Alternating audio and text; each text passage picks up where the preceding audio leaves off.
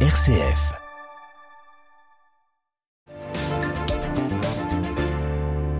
Direction l'Isère maintenant où l'on retrouve Nicolas Boutry. Bonsoir Nicolas. Bonsoir Corentin, bonsoir à tous.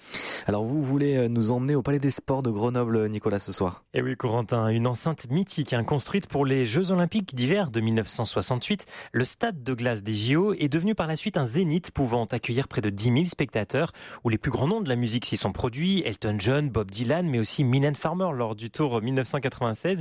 Et en attendant les prochaines semaines, M. Pokora, Big Oli, Gims, Michel Sardou ou encore Patrick Bruel. Mais je sais que vous avez pris vos places, Corentin. Allez, c'est parti. Mais je croyais qu'on allait parler sport euh, ce soir, Nicolas.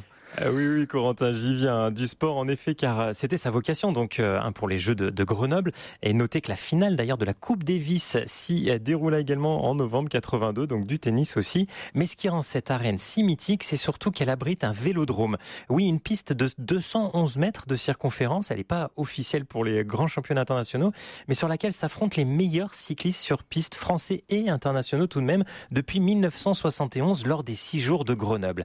Et parmi les différents vainqueurs français. On retrouve Charlie Motet, Laurent Fignon ou encore Bernard Thévenet, double vainqueur de l'épreuve en 76 et 80 et le double vainqueur d'ailleurs du Tour de France aussi, un Bernard Thévenet devenu grenoblois et le directeur de la course depuis les années 90. Bon alors ça c'est pour l'histoire Nicolas, mais aujourd'hui? Alors aujourd'hui, euh, Corentin, et eh bien après 9 ans d'absence, ces 6 jours de Grenoble sont devenus 3 jours et les cyclistes ne courent plus comme euh, au tout début, un non-stop pendant 6 jours, mais font le show dans des soirées à grand spectacle. Alors pourquoi vous nous euh, en parlez cette semaine Nicolas? Eh bien parce que vous me connaissez Corentin, j'aime beaucoup le sport, tous les sports et le vélo en particulier.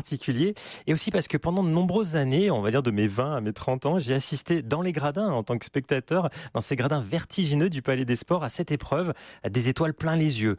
Une compétition qui mêle épreuves cyclistes et soirées spectacles avec du cirque, de la danse, de la musique. Et cette année, et pour la première fois, et alors que l'événement qui est unique en France, n'a plus eu lieu donc depuis 9 ans et que les amateurs craignaient hein, que la piste soit détruite, on m'a proposé d'y assister en tant que journaliste. Je me suis donc retrouvé jeudi dernier lors de la soirée soirée d'ouverture de la 45e édition sur le parterre, au cœur de la piste, au milieu de centaines de tables dressées pour les spectateurs qui venaient aussi pour profiter d'un buffet géant et euh, au plus proche hein, de la scène où se succédaient les spectacles de cirque, de danse entre deux épreuves. Et j'ai pu croiser le speaker officiel, Daniel Manjas, oui, la voix du Tour de France, mais aussi Bernard Thévenet, donc, hein, qui m'a partagé son stress de reprendre son rôle de directeur de course neuf ans après. Et également Mathilde Gros, championne du monde de la poursuite en 2022, qui, elle s'étonnait qu'on puisse envisager de détruire une piste aussi belle et impressionnante qu'il n'existe que 4 ou 5 vélodromes couverts en France. Mais euh, Corentin, je vais vous dire, moi, ce qui m'a le plus touché, c'est le témoignage de ce coureur isérois, Louis Pijourlet, euh, vainqueur d'ailleurs de l'Omnium hein, de ces euh, trois jours, aussi champion d'Europe, multiple champion de France, qui ne verra pas, lui, les Jeux par manque de soutien financier.